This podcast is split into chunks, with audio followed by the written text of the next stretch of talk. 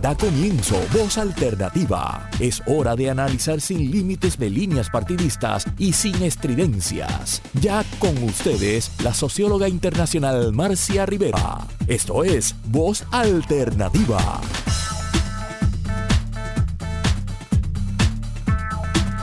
Buenos días. Eh, bienvenidos a Voz Alternativa. Les habla Cecil Blondet directora ejecutiva de Espacios Abiertos. Estoy hoy eh, en sustitución o por invitación de Marcia Rivera. Eh, estaremos conduciendo el programa, moderando el programa que hemos titulado ¿Dónde están nuestras habichuelas? De la inflación a la inseguridad alimentaria. Y va a estar conmigo moderando el programa Daniel Santamaría Ots, el director de investigación de Espacios Abiertos, y tenemos como invitados en el día de hoy eh, a varias personas, Cristal Díaz, a Olga Reyes y a Juanma Pagán, a cada uno que los estaremos presentando oportunamente. Así que muchísimas gracias a todos por sintonizar y nuevamente, pues aquí Daniel y yo no podemos dejar de iniciar un programa sin, conversar algo sobre los temas económicos, ¿verdad? Esa es parte del, del trabajo que nosotros hacemos en Espacio Abierto y puntualmente es un tema que nos afecta a todos y a todas y que pocas veces nos sentamos a conversar sobre, sobre el mismo. Así que le voy a pedir a, Daniel que, inicie con una, con una reflexión. Esta semana eh, el presidente Biden ha firmado la ley que le han denominado la ley del Inflation Act eh, y, de, y de cambio climático, pero es una ley muy abarcadora, es una inversión considerable de dinero que va a estar haciendo el gobierno federal en distintas áreas y hay que ver qué significará eso también para la economía, no solamente de los Estados Unidos, sino para la economía de Puerto Rico. Ese, ese proyecto que se tomó muchos meses de discusión a nivel del Congreso y del Senado de los Estados Unidos, pues tenía otras consideraciones para Puerto Rico que lamentablemente no se pudieron lograr, no solamente para Puerto Rico, sino para muchas jurisdicciones, particularmente para atender el bienestar, la seguridad económica de muchas familias pobres eh, que viven en, en, los Estados Unidos, incluyendo a Puerto Rico. Pero para hablar más sobre, sobre el proyecto de ley y lo que ha pasado, pues voy a dejar a Daniel para que haga su, su comentario o análisis. Bueno, buenos días Cecil y, buenos días a todas las personas que nos escuchan y por supuesto a nuestras y nuestros panelistas del día de hoy. La idea es eh, poner un poquito en contexto estos dos términos de tanto el de inflación como el de seguridad ciudadana, eh, seguridad alimentaria, perdón, a través de distintas eh, ideas. ¿no? Voy a estar haciendo unas breves definiciones eh, de los conceptos, entraré un poquito en, los datos también y cómo esos datos no solamente en Estados Unidos, sino sobre todo en Puerto Rico están afectando. Eh, y también las leyes, ¿no? ¿Qué se está haciendo a nivel de legislación tanto allá y sobre todo en Puerto Rico en estos temas? Empecemos por inflación. Eh, la definición, ¿verdad?, de, esta palabra tan técnica básicamente es el incremento generalizado y de forma sostenida en el nivel de precios de bienes y servicios que en una economía se están dando, ¿verdad? Y, como consecuencia, pues tiene una pérdida del, poder adquisitivo en el bolsillo de todos. Es decir, que un dólar que tienes en el bolsillo antes te daba para comprar X alimentos y al cabo de un tiempo, pues ese dólar te da para mucho menos. Eh, la actual situación tiene, ¿verdad? Normalmente un problema de inflación, el que estamos padeciendo, eh, suele tener un lado de demanda y un lado de oferta. Eh, hay muchos, distintos economistas hablan de, las distintas eh, eh, partes, pero hay un consenso generalizado en que hay una crisis de oferta, ¿verdad? y ahí entran desde los atascos en la cadena de, suministro, que bueno, vinieron provocadas por, por, la pandemia, hasta escasez en, materias primas, como por ejemplo el tema de los semiconductores, o eh, factores más geopolíticos, como por ejemplo la, guerra de Ucrania. Y eh, todos los países del mundo han empezado a emitir legislación, los bancos centrales del mundo también están empezando a, tomar cartas en el asunto, la Reserva Federal subió tasas y como decía Cecil, en, Estados Unidos había una primera versión de ley eh, que era el Build Back Better para atacar estos problemas y hemos tenido tan reciente como la semana pasada la aprobación del Inflation Reduction Act, que es una versión un poquito descafeinada de lo que venía con el Build Back Better, porque allá estamos hablando de trillones de dólares en, medidas y esta se convierte en medidas de billones de dólares. Eh, un documento bien extenso de más de 730 páginas que ataca, como decía, ¿verdad? Eh, dos lados. Para mí, eh, uno, el lado de la demanda.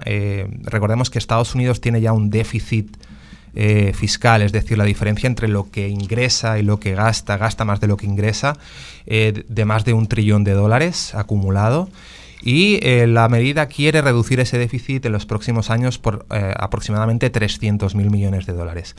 Además, esta medida quiere movilizar y poner en la economía aproximadamente 369 mil millones de dólares en seguridad energética con el objetivo de bajar las emisiones de los efectos gases invernadero en aproximadamente un 40% el objetivo es para el año 2030 tener esa bajada. La ley ataca tres frentes fundamentales. Eh, el primero tiene que ver con disminuir los costos de la salud. El segundo, eh, combatir el cambio climático y bajar los costos de, la energía en general. Y después algo eh, importante y relevante que lleva mucho tiempo, que es tener un código tributario más justo. ¿verdad? Y voy a entrar en detalle de cada uno de los tres muy, muy rápidamente. en salud, por ejemplo, están tratando de disminuir el costo de las medicinas, sobre todo para personas mayores. Eh, y esto afecta eh, a Puerto Rico también, lo que es Medicare. Y han puesto unos caps, cosa eh, que me parece increíble que alguien en, medicinas, una persona retirada y jubilada, pueda pagar más de 2.000 dólares al año en medicinas. En Estados Unidos hay 1.4 millones de personas en esa situación y se está tratando de precisamente personas que, aunque parezca chocante, pagan más de 2.000 dólares al año en medicinas, tengan ese, ese límite. No será algo que entre en vigor rápido, eh, estamos hablando de que en el 2025 va a entrar en vigor, pero va a tratar de atenuar esos efectos a las personas mayores. En el caso, por ejemplo, también de diabéticas o diabéticos, el precio de la insulina que en Estados Unidos tiene un montón eh, ¿verdad? de costo para cualquier persona, Estamos hablando de 3.3 millones de personas en Estados Unidos que, padecen la enfermedad. Va a tener un límite aproximadamente de, 35 dólares mensuales el acceso eh, a, insulina por, estas, por esta población. Eh, si vamos a Puerto Rico, por ejemplo, eh, hay un interesante informe del Departamento de Salud donde habla de que casi el 16% de la población en Puerto Rico vive con diabetes. Estamos hablando de aproximadamente 430.000 personas. Y cuando vas aún más al detalle, el informe habla de que casi el 40% son personas que tienen más de 65 años, o sea, nuestras personas mayores, y una quinta parte vive con ingresos de menos de 15 mil dólares. O sea, estamos hablando de una, población envejecida y empobrecida, que se van a poder estar beneficiando de este, de este eh, ¿verdad? Eh, beneficio eh, en Medicare.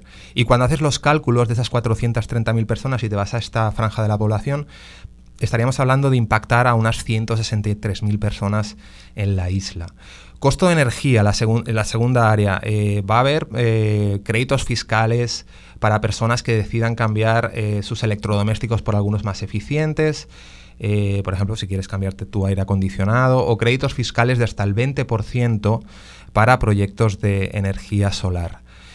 tercer área, y que es algo que también parece increíble, en Estados Unidos, eh, de las compañías más grandes, 55 de las grandes compañías multinacionales que producen y tienen beneficios de miles de millones de dólares, durante el año pasado pagaron cero impuestos y todo y que estábamos pasando una de las grandes crisis a nivel mundial.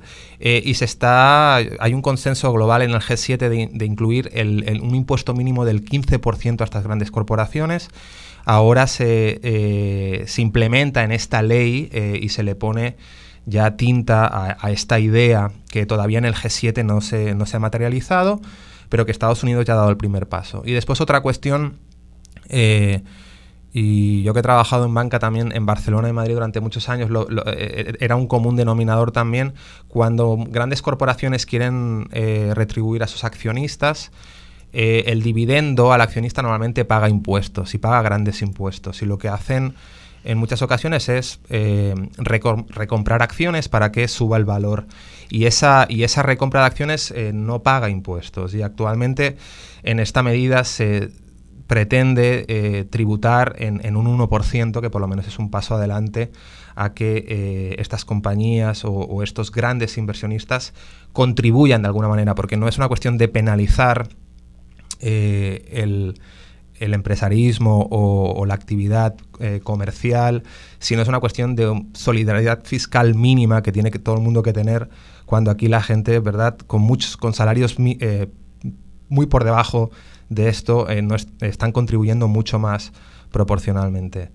Eh, inflación en Puerto Rico en datos. El último año, estamos hablando, mirando ayer los datos de junio del 2022, Puerto Rico tiene una inflación interanual del 7.2%.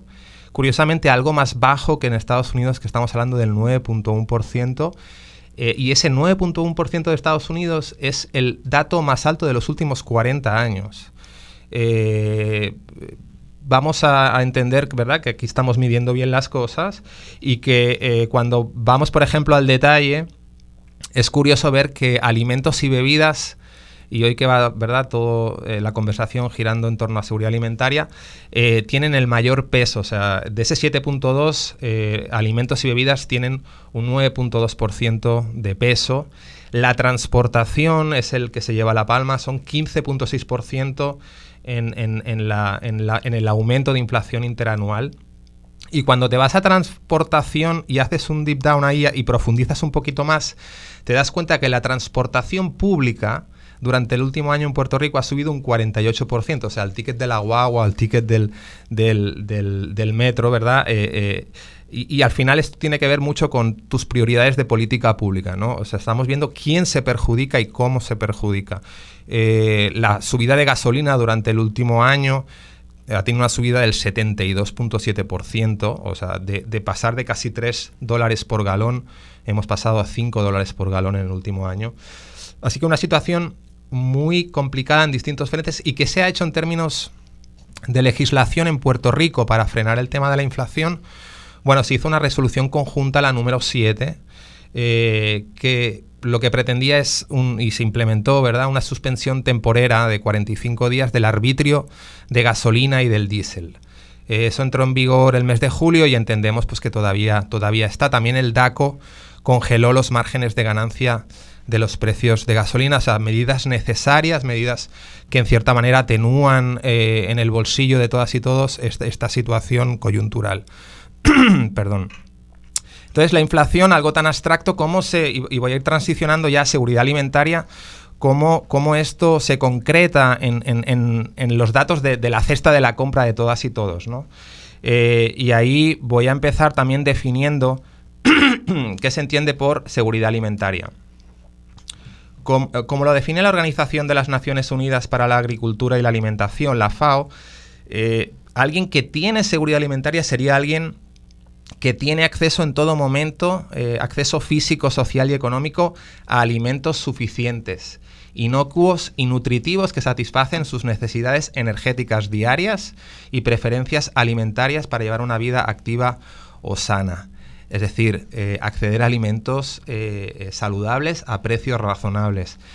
Cuando vamos a los datos para Puerto Rico, la realidad es que pues hacen falta más datos. Y, tenemos, tenemos un problema en el seguimiento eh, y los recursos que, por ejemplo, el, el USDA, el Departamento de Agricultura, pone para Puerto Rico, porque cuando lo comparas con el resto de los 50 estados hay estadísticas anuales para seguir, ¿verdad? Y las estadísticas y la información es poder.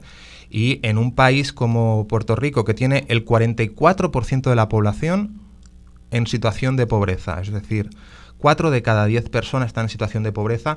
Cuando vas a los niños, 6 de cada 10 niños están en situación de pobreza, doblando los tres estados más pobres, que son Mississippi, Nuevo México y Luisiana, que tienen eh, aproximadamente la mitad de pobreza que tiene Puerto Rico. Seguridad alimentaria en Estados Unidos, una de cada 10 personas eh, experimentan eh, esta problemática. Cuando vas al detalle y entras en baja seguridad, incluso muy baja seguridad alimentaria, estamos hablando de porcentajes del 6.6% de la población en Estados Unidos tiene una baja seguridad alimentaria y casi el 4% muy baja seguridad alimentaria. En Puerto Rico, como decía, no hay datos oficiales y, eh, como siempre se, hace en estos casos, se hace de tripas corazón y se han hecho muchos, eh, se han hecho dos estudios, no muchos, dos estudios locales. El primero eh, salió en el 2020 y fue una encuesta a 1.400 familias, una encuesta de la Universidad de George Washington, el Milken Institute de su Escuela de Salud Pública, y el Instituto Nueva Escuela del Sistema Público de Escuelas Montessori en Puerto Rico, donde se concluyó, ese estudio se hizo por la coyuntura de la pandemia y se concluyó que el 40% de la población sufre inseguridad alimentaria. Eh, y una de las ¿verdad? Eh, respuestas a ciertas, al cuestionario de preguntas que a uno no le dejan de chocar es que el 66% reconocía saltarse entre una y dos comidas por semana, más o menos. Eh, Publicado también por el Instituto de Estadística en el 2019 salió un estudio con datos del 2015, en el que sitúa la inseguridad alimentaria en el 33.6% de la población. O sea, uno de cada tres personas experimenta seguridad alimentaria eh, eh, en un contexto previo al de la pandemia. 24, eh, o sea, uno de cada cuatro dice que experimenta baja seguridad alimentaria y uno de cada diez muy baja seguridad alimentaria en Puerto Rico, según según estos datos. Y antes de pasar, ¿verdad? Me, gustaría también entrar a, antes de entrar a la conversación, eh, datos de agricultura en Puerto Rico, ¿verdad? Y hay algo que yo creo que todos los que estamos, todas y todos los que estamos en esta mesa tienen muy presente, un dato de la doctora Mirna Comas que hablaba que en la década de los 80 Puerto Rico producía localmente el 45% de los alimentos que consumía e importaba el 55%, o sea, está más o menos 50-50. En la actualidad Puerto Rico, sin embargo, importa el 80% de los alimentos que consume. Y esto es sin duda ya un, todo un síntoma de la situación actual del país. Cuando vas al Departamento de Agricultura y ves datos históricos, hay eh, datos que me gustaría también compartir aquí con los panelistas. Por ejemplo, eh, y tienen un, O sea, los datos, los datos están bien nutridos desde los años 60 hasta la actualidad. Y por ejemplo, el número de fincas en Puerto Rico es curioso. En los años 60 habían 46.000 fincas para cultivo en Puerto Rico. En la actualidad quedan apenas 8.000 fincas. Cuando vas a, tamaño, a, número de cuerdas, 1.7 millones de cuerdas habían, estaban disponibles para el cultivo. En la actualidad, 487.000, menos de una cuarta parte. Cuando vas al cultivo de, de frutas, verduras, hortalizas, por ejemplo, en Puerto Rico en los años 60 se producían 14 millones eh, de aguacates, en la actualidad 2 millones. Eh, algo tan familiar como la, como la batata, se producían 16 millones de libras en los años 60, en la actualidad uno, solamente 1.4 millones de libras, o 43.000 toneladas de piña, en la actualidad casi 5.000 eh, toneladas. Y todo esto simplemente para... obviamente los factores que tenemos, hay factores externos como la globalización, leyes federales como la ley Jones que no ayudan, hasta factores internos, ¿no? como políticas más fallidas, políticas de acompañamiento o políticas para sustituir importaciones en el, en el terreno agrícola que no han funcionado, no, han dado sus frutos pero simplemente eh, quería tener como que un, detalle desglosado de que, y una, una, radiografía de qué es lo que está ocurriendo. Y por último, y antes de entrar a, a los panelistas y a las panelistas es qué se ha hecho en Puerto Rico a nivel de política de seguridad alimentaria. La realidad es que recientemente hubo el proyecto de la Cámara 10, eh, denominado la Ley de Seguridad Alimentaria, en enero de este año, que tuvo, obtuvo un veto de bolsillo por parte del gobernador sin, demasiadas explicaciones. la ley lo que proponía era crear un consejo asesor de seguridad alimentaria, un organismo adscrito a la oficina del gobernador, cuyo objetivo iba a ser el de ofrecer asesoría para establecer una política pública que garantizara abastos suficientes de alimentos en el país, un desarrollo de, de los agricultores las y los agricultores locales y tratar de maximizar el uso de terrenos agrícolas. Algo bastante abstracto sobre el papel, pero por lo menos una iniciativa que trataba de paliar los efectos. Y con esta entrada yo concluyo ya y, doy el paso un poco a Cecil, si quieres, para, entrar a, los panelistas a, conversar y a partir de este pie forzado que he dado con, con los datos. Sí, gracias Daniel. Eh, la verdad es que es mucha la información, ¿verdad? Eso es parte de, los temas que a nosotros nos preocupan. Es mucha la información, muchas veces es poca la información que nosotros tenemos disponible y a veces no es en términos de cantidad de información, sino es la utilidad de la información que está disponible. Y entonces, ¿dónde está la información que en realidad nosotros necesitamos para tomar las decisiones? Y eso es parte del ejercicio, la pregunta que nosotros nos hacemos constantemente cuando estamos en, búsqueda de, datos y de, de información que facilite a los ciudadanos, ¿verdad? Porque nosotros desde la perspectiva de los analistas o desde la perspectiva pues de aquellas personas que proponemos política pública, pues estamos familiarizados con ese tipo de búsqueda. Pero el ciudadano de a pie no está familiarizado con ese tipo de búsqueda. Y le voy a pasar la pregunta, pero sé que ya mismo tenemos que ir a, pausa, así que va a ser así como abuelo de pájaro. Pero le voy a pasar la pregunta a, Cristal Díaz, no sin antes presentarla como, como ella merece que, que se presente. Así que yo me voy a tomar la libertad de leer aquí un poquito sobre Cristal. Cristal es una foodpreneur, es obsesionada con la comida, así es como ella se describe. Eh, obsesionada con, también con el campo y, el origen, ¿verdad?, de lo que nosotros comemos. Ella es propietaria de un bed and breakfast en Calle que se llama El Pretexto y allí se sirve comida local 100% eh, de origen local, desayunos, etcétera. Ese es un proyecto que ella tiene. Pero también ella es cofundadora de Puerto Rico Produce, PR Produce, que es un supermercado digital de alimentos que tiene como objetivo promover el consumo local y conectar a los productores con los consumidores y con los chefs que deseen comer alimentos cultivados y procesados en, Puerto Rico. Eh, produce, ¿no? recoge y alimenta, entrega alimentos en toda la isla.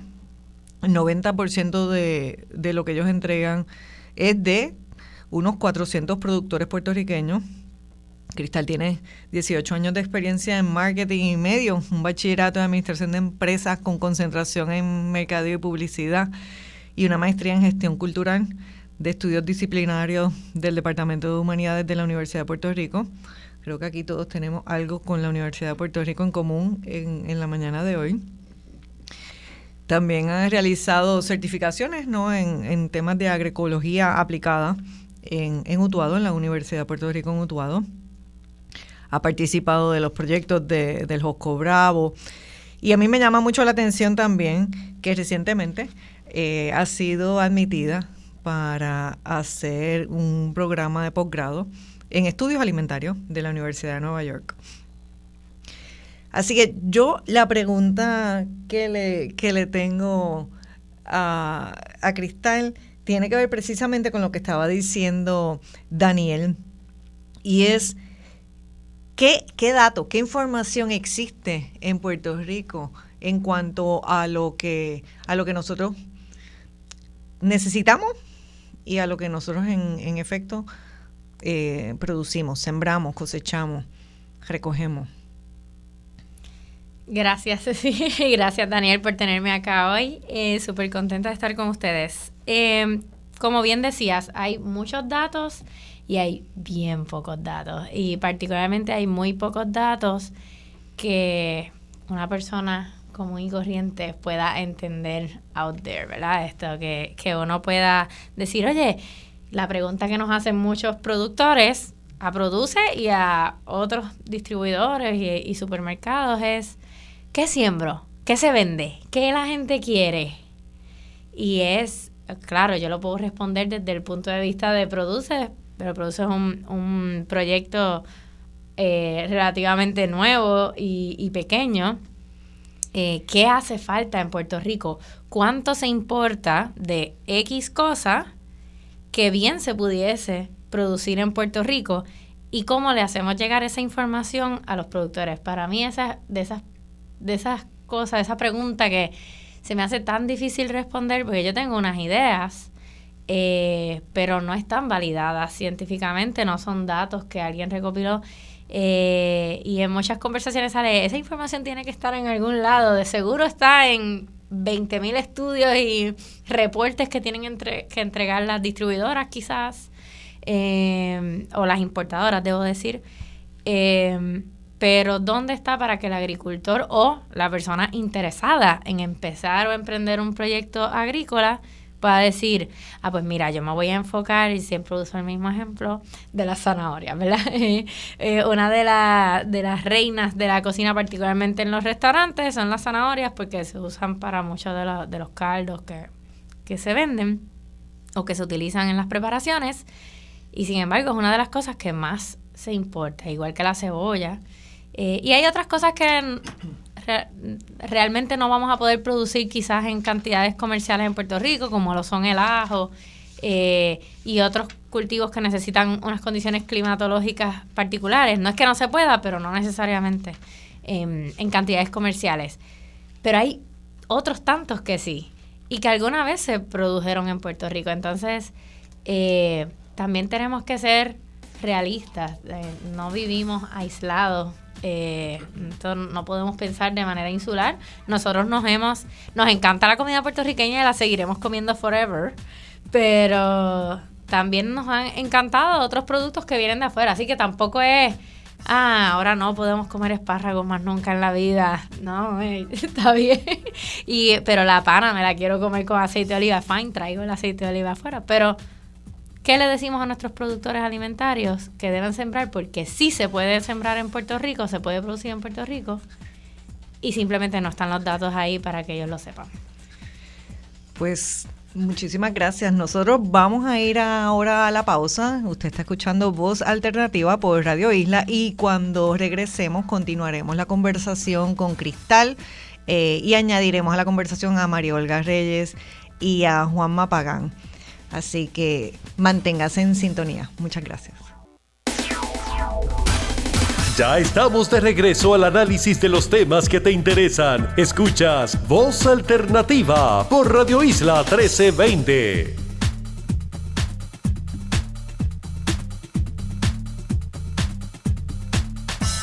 Buenas tardes, eh, les habla Cecil Blondet. Están ustedes escuchando Voz Alternativa. Estoy aquí en compañía de Daniel Santamaría Ots, director de investigación de espacios abiertos, y tenemos como invitados a nuestro panel a la discusión del día de hoy a Cristal Díaz, a María Olga Reyes Cruz y a Juan Mapagán Teitelbaum. Así que vamos a continuar un poquito esta conversación que inició con la presentación de Daniel sobre lo que significa la inflación, eh, los efectos que tiene para Puerto Rico la legislación que se ha pasado, pero también con los retos que enfrenta eh, la agricultura. Y hablamos de los retos que enfrenta la agricultura porque uno de los elementos de vivir en una isla es precisamente eh, los desastres naturales a los cuales nosotros nos enfrentamos.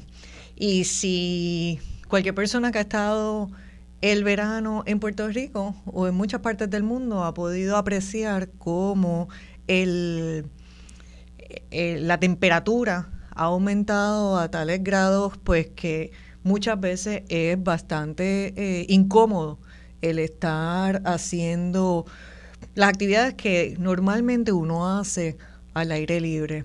Pero no solamente se ha afectado la, las actividades hacemos las personas, sino se ha afectado también el comercio. Y entonces hemos visto cómo estos episodios de, de sequía extrema eh, o de, temperatura extrema, ¿no? que a la misma vez causan una sequía extrema, pues están afectando la economía, están afectando las grandes economías, la de Estados Unidos, está afectando las la de Europa, la de China. Hemos visto cómo muchos de los ríos que se usan de transporte para, para bienes, eh, para comercio, pues se han tenido de alguna manera pues que eh, disminuir la carga que, que transita por dichos ríos, y estamos hablando del Rin, del Danubio, pero también del Yangtze, de, eh, entonces también cómo eso afecta en un grado grande el tema de, de, la, del riego, ¿no? Entonces cuando hablamos, pues ya, con, no solamente estamos impactando el comercio y la economía, sino también estamos impactando el riego. Y precisamente para comer necesitamos poder cosechar, ¿verdad? O sea, para poder generar un alimento necesitamos cosecharlo y para cosecharlo necesitamos la tierra. Y por eso para mí es muy importante presentar estos dos... Eh, yo tengo que decir que son emprendedores, son profesores, emprendedores, eh, son unas personas a las cuales yo les tengo un aprecio muy especial, los conozco de hace algún tiempo, creo que hemos estado ¿verdad? Nosotros somos como unos planetas que estamos, que tenemos una órbita que de vez en cuando coincide esa órbita eh, y que de repente, bueno, pues a veces la órbita nuevamente pues está más lejos, pero volvemos a coincidir. Yo conocí, a, y tengo que decir a Juanma y a María Olga porque cada uno se complementa. Es más, déjame presentarlo cada uno individualmente, porque hay que hacer, hay que ser justo. Eh, Olga Reyes Cruz, la doctora María Olga Reyes Cruz, es psicóloga comunitaria, documentalista y activista en temas de justicia social y crisis climática. Ella tiene un doctorado en psicología comunitaria e investigación cualitativa de la Universidad de Illinois en Urbana-Champaign y ha ejercido como profesora en la Universidad de Puerto Rico.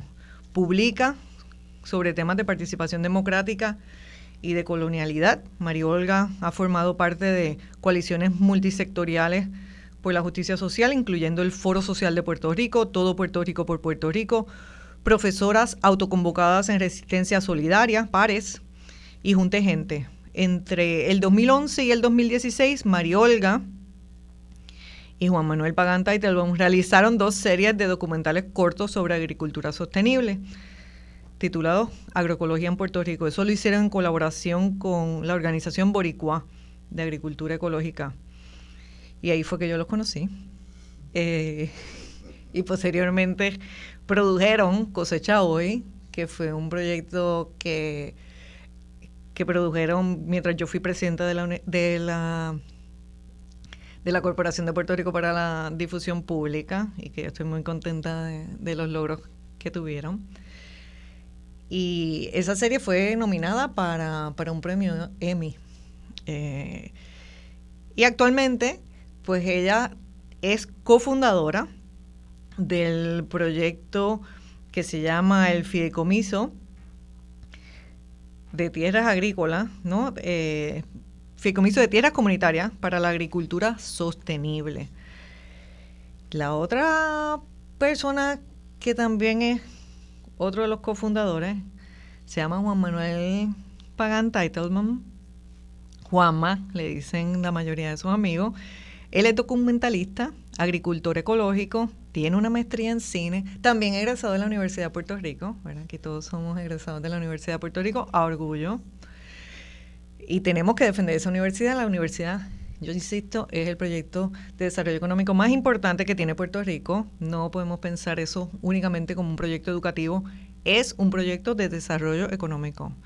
Un país que pretende economizar en conocimiento, pues lamentablemente va a, en, malo, en mala dirección. Así que nosotros en vez de estar pensando en recortes a la universidad, lo que debemos estar hablando es de mayor inversión en la universidad. ¿Cómo? ¿Dónde? Entonces, pues sí, eso, hay que repensarlo. Pero sigo yo presentando a Juanma. Tiene una maestría en cine de, y estudios caribeños de de SUNY en Buffalo, del State University of New York, y su experiencia en el cine incluye pues trabajo desde luces, sonido, cámara, edición, videos musicales, películas. Han realizado junto con María Olga, ¿verdad? Porque ellos se complementan más de 30 documentales cortos sobre agricultura sostenible en Puerto Rico. La serie que ya comentamos, ¿no? De Cosecha Hoy. Y yo creo que lo más importante es que son personas que piensan y que viven lo que, lo que dicen, ¿verdad? Así que ellos tienen su familia en una cooperativa, en un en una finca, ¿verdad? Cultivan también una finca en Utuado. Y recientemente están presentando un documental que se llama Serán las dueñas de la tierra, del cual vamos a conversar un poquito más adelante, que ha sido también, eh, yo creo que el éxito del verano, porque sobre 10.000 personas en menos de seis semanas, sobre 10.000 personas han tenido la oportunidad de ver el documental. Continúa en las salas de cine de Caribbean Cinemas de Plaza de las Américas, así que exhortamos a la gente a que lo vean, pero sobre eso vamos a conversar. Pues hablando de tierra, ¿por qué es importante eh, tener un pedazo donde cultivar para, para nosotros? ¿Y qué hace el fideicomiso? ¿Cuál es la propuesta del fideicomiso al respecto? Bueno, saludos a, todos y todas y todes. Eh, un, un, gustazo estar aquí eh, con ustedes. Eh, bueno, como estaba ya diciendo, ¿verdad, Cecil? Para sembrar hay que tener dónde sembrar, ¿verdad? Y, y la asegurar el alimento, pues es una tarea que, que es necesaria para toda persona aunque no necesariamente estamos conectados en el día a día con de dónde viene la comida, ¿verdad? Y cómo llega eh, a nosotras. Entonces, eh, pues en esa trayectoria que le está relatando de, de más de una década de estar documentando proyectos agroecológicos acá, eh, conscientes de la importancia de la agroecología como una alternativa urgente para producir alimento que cuide de, la salud, tanto de las personas como del planeta. Em, nosotros estamos pues mostrando lo que se puede hacer, ¿verdad? Todo lo que se puede hacer en Puerto Rico, quiénes lo hacen, cómo lo hacen, dónde está. Y a la misma vez sabiendo los retos que enfrenta la gente para poder hacer eso y sostener esa labor, sostenerla de forma digna, ¿verdad? Justa. Y uno de los asuntos que se, que se presentaban una y otra vez era el acceso justo a la tierra y, la, y sostener la tenencia en esa tierra, ¿verdad? No es solamente que puedas conseguir dónde sembrar esa cuerda, esas 10 cuerdas, las 25, eh, sino también poderse mantener. Eh, entre los datos, ¿verdad? Que, que uno, quiere tener más al día y más cerca es cómo están viviendo nuestros agricultores. Y el censo eh, de los Estados Unidos, el, el, US Agricultural Census, ¿verdad? Para Puerto Rico del 2018. lo que nos dice es que la mayoría de quienes operan finca ganan menos de 20 mil dólares al año. Y eso es eh, mucho para la gente que nosotros tenemos cerca y vemos día a día. Así que una de las de los eh, asuntos que nos planteamos nosotros como activistas, como realizadores, eh, ¿verdad? Y como parte del movimiento agroecológico era que hacía falta asumir ¿verdad? el reto del acceso justo, sobre todo después de los huracanes, ¿verdad? Pues una conversación larga de muchos años entre mucha gente, pero Irma y María pusieron sobre la mesa que íbamos a enfrentar un aceleramiento de lo que es lo que se reconoce como el capitalismo del desastre, que va a venir mucha gente con dinero a comprar todo lo que pueda. Y es lo que estamos viviendo, ¿verdad? Eh, y uno de, de los asuntos que teníamos que atender era precisamente asegurar lo más básico para sobrevivir, que es el lugar donde podemos sembrar la tierra. El fideicomiso eh, es un proyecto de transición justa frente a la crisis climática en el que lo que nos proponemos es pensar en la tierra cultivable como un bien común que hay que proteger, para las generaciones que estamos aquí y las que vienen. Y una forma de hacer eso es eh, a través de este, este instrumento, esta herramienta que en Puerto Rico se conoce poco. En Puerto Rico hay solo tres fideicomisos de tierras comunitarias. El fideicomiso del caño de, eh, del caño de Martín Peña, perdón, el fideicomiso de la tierra del caño Martín Peña, el fideicomiso eh, para el desarrollo de Río Piedras y este que es el fideicomiso de tierras comunitarias para la agricultura sostenible, que es el primero de este tipo que se enfoca en tierras cultivables para sacarlas del mercado y ponerlas en manos de quienes cultivan de forma agroecológica. Definido muy ampliamente, ¿verdad? Y caben muchos tipos de acercamiento a la agricultura que cuida la tierra, los ecosistemas y a la gente. Eh, y yo saludo, saludo a todos los radioescuchas. Eh, yo quisiera añadir eh, que un dato que quizás no mucha gente sabe, que en el plan de uso de terreno aprobado del 2015, eh, separa eh, 600.000 cuerdas de terreno eh, cultivable que, que se clasificaron como agrícolas para poder producir Una, una parte de, de, lo que se consume en Puerto Rico. Sin embargo, la mayoría de esas 600.000 cuerdas están en manos privadas, ¿no? Son eh, terrenos privados. Y eso eh, lo estamos viendo, ¿no? De, cuál, cuál es la manera que vamos a proteger las tierras cultivables cuando hay un plan de uso que no se está llevando a cabo como debería, ¿no? Eh, cualquier persona pide una exclusión categórica y puede construir en, en, lo poquito que tenemos de tierra cultivable una isla, ¿verdad? Pequeña, en un archipiélago. Eh, Nada, yo estoy súper contento de estar aquí eh, con ustedes, especialmente con Cecil, porque ella vio el proyecto, el documental Serán las dueñas de la tierra. Eh, eh, cosecha hoy es parte de ese documental. Es como un trabajo conjunto, ¿no? Donde vamos desde mostrar lo hermoso y bonito de producir alimentos, ¿no? De, de la fuerza humana joven y de todas las edades en Puerto Rico, de gente preparada eh, en, en, la universidad que decide que lo que quiere es producir comida para el consumo local.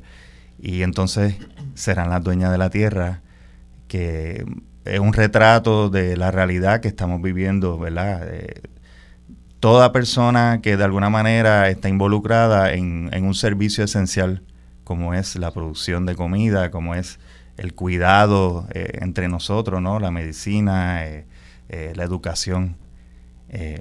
lo otro que yo quería decir era que, siguiendo, ¿verdad? Cecilia estaba hablando de la crisis climática, ¿no? El cambio climático, lo que está ocurriendo alrededor del mundo. el huracán María Irma fue un, fenómeno entre muchos que los agricultores en Puerto Rico se han enfrentado, ¿verdad? En los últimos 5, 6, 7 años han se han ya roto récords de sequía, récords de lluvia. han, habido meses que rompen récord en lugares específicos de Puerto Rico, eh, lluvias como jamás se han visto. Y todo eso está afectando la manera ¿verdad? en que, o, la posibilidad o eh, la manera en que vamos a producir comida. Y aquí quiero entrar ¿verdad? En, en que ya la conversación deberíamos llevar eh, la, conversación sobre seguridad alimentaria, deberíamos llevarla a hablar sobre soberanía alimentaria, porque la seguridad alimentaria eh, está un poco limitado a que esté la comida disponible, pero ahora en estos momentos de crisis climática tenemos que producir comida eh, que también proteja ¿verdad? los sistemas ecológicos que están a nuestro alrededor. Y ahí tomo ¿verdad? la definición del profesor Miguel Altieri, eh, que dice que la soberanía alimentaria es el derecho del pueblo para producir, distribuir y consumir alimentos saludables y cerca de su territorio de manera ecológicamente sostenible. Y ¿verdad? esto tiene una importancia porque la agricultura comercial eh, a grande escala está, eh, es la que produce alrededor del 30% de los gases, gases de invernadero eh, en el planeta.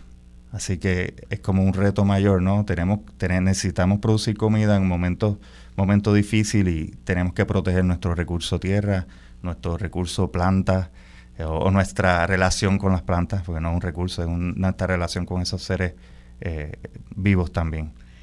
Sí, yo creo que estamos hablando de balance, ¿verdad? Que cuando nosotros hablamos del planeta, lo que nosotros vemos es la necesidad de, establecer un balance eh, y de ser respetuosos ¿no? Eh, con los demás seres vivos, incluyendo las plantas, ¿no? Eh, y también ser sensible a lo que, lo que uno recibe de lo que uno siembra.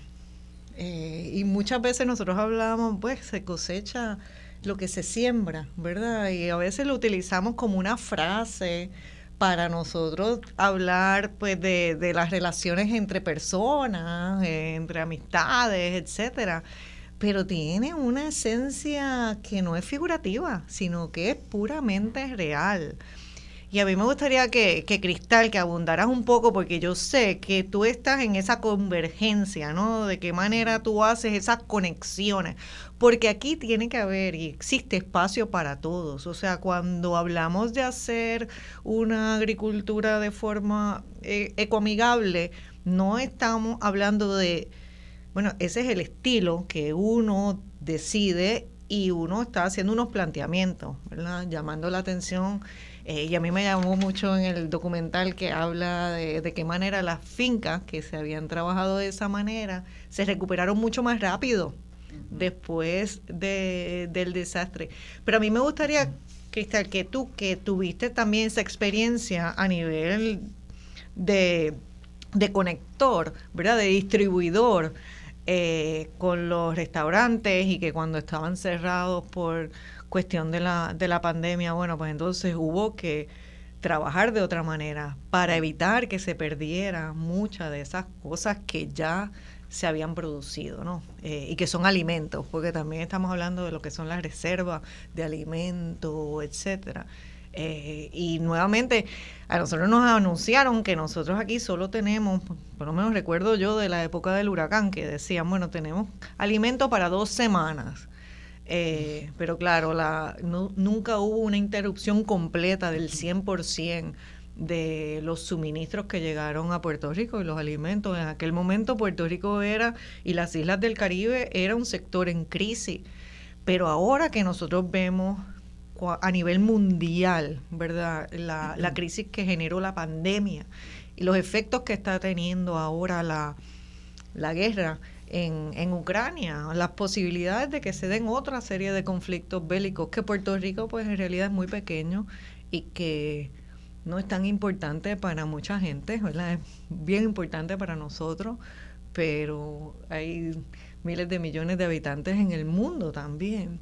Eh, pero me gustaría que contaras un poco de esa experiencia que, tuviste, porque yo la veo en la narración que hacen Juanma y María Olga en el documental y yo tengo un poquito de ese, recibo eso, pero me gustaría conversar, o sea, que tú nos converses sobre la tuya.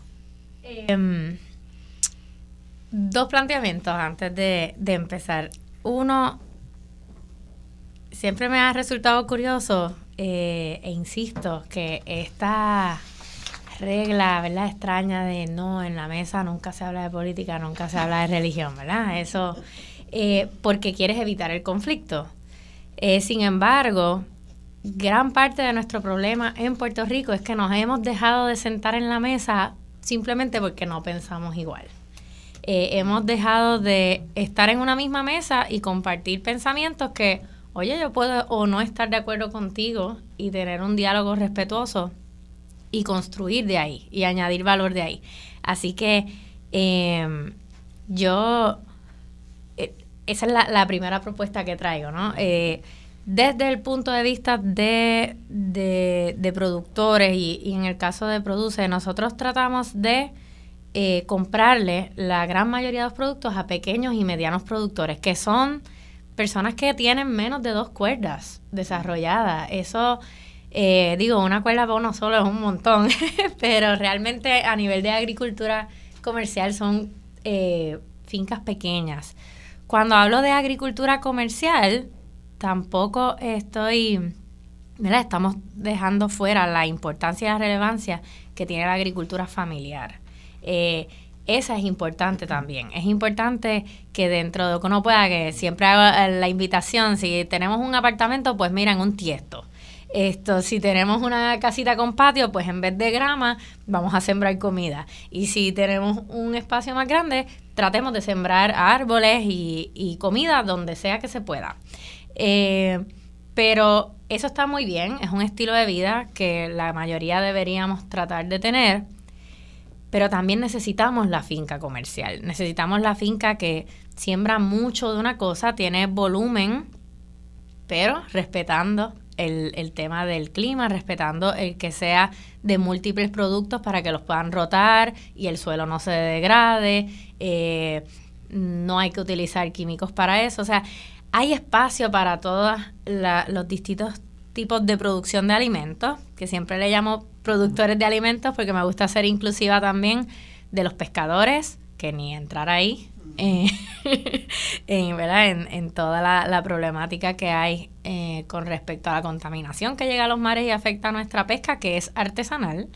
Eh, y también productores inclusivos de los elaboradores. No podemos dejar fuera a los que entonces producen quesos, los que producen panes, harinas, etcétera.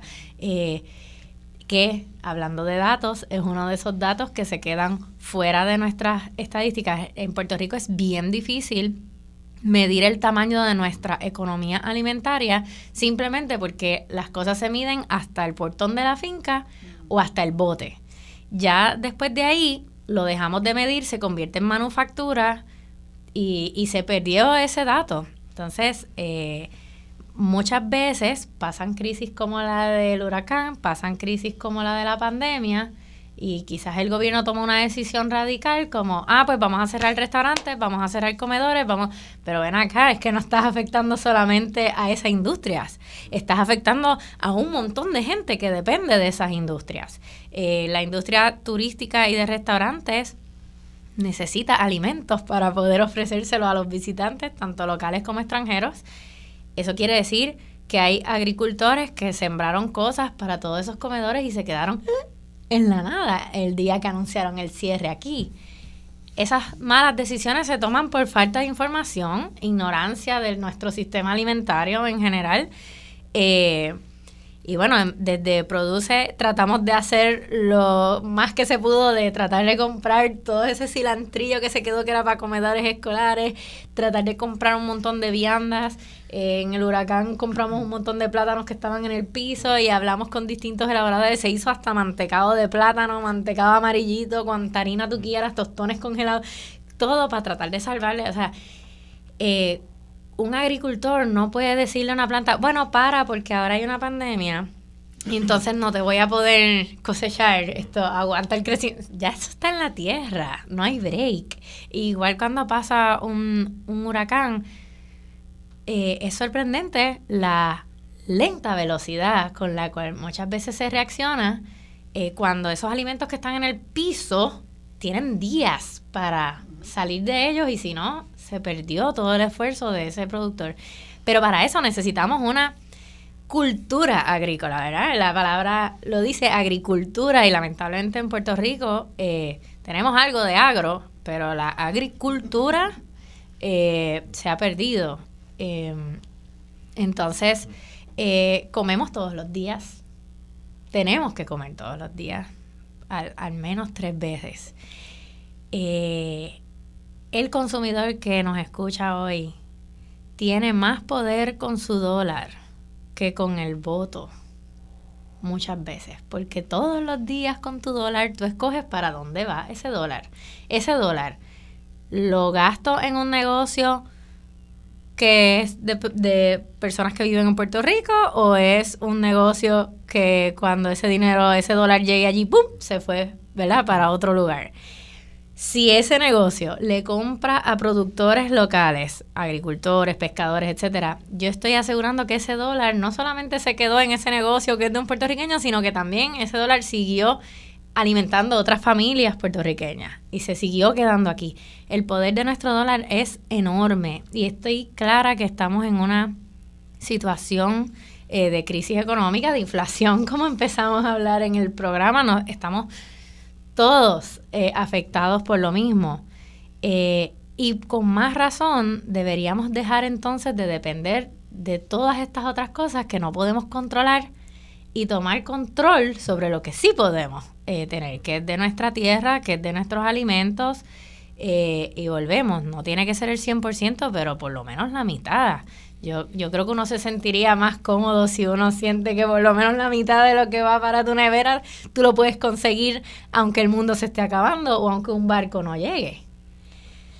Y en esa nota de, de esa invitación que está haciendo Cristal, ¿verdad? A, a tomar conciencia de qué inversión nosotros hacemos, porque cuando nosotros seleccionamos comprar una cosa u otra cosa, cuando nosotros decidimos dónde nosotros vamos a, gastar ese, ese dólar, eh, pues que eso también tiene múltiples efectos, no solamente tiene efectos sobre las personas, eh, sabemos también que tiene efectos sobre el ambiente, que cuando a veces no pensamos que el tema de exportar o importar, pues, quiero decir, los alimentos, la cantidad de alimentos que nosotros la, eh, tiene un impacto también sobre el medio ambiente y todo son esas son reacciones en cadena. Eso no es una no es solo un efecto que no tiene consecuencia. Todo tiene consecuencia porque lo que estábamos hablando ahorita era de que todo tiene que estar en un balance y cuando la situación está en desbalance bueno pues entonces hay algo que se va a afectar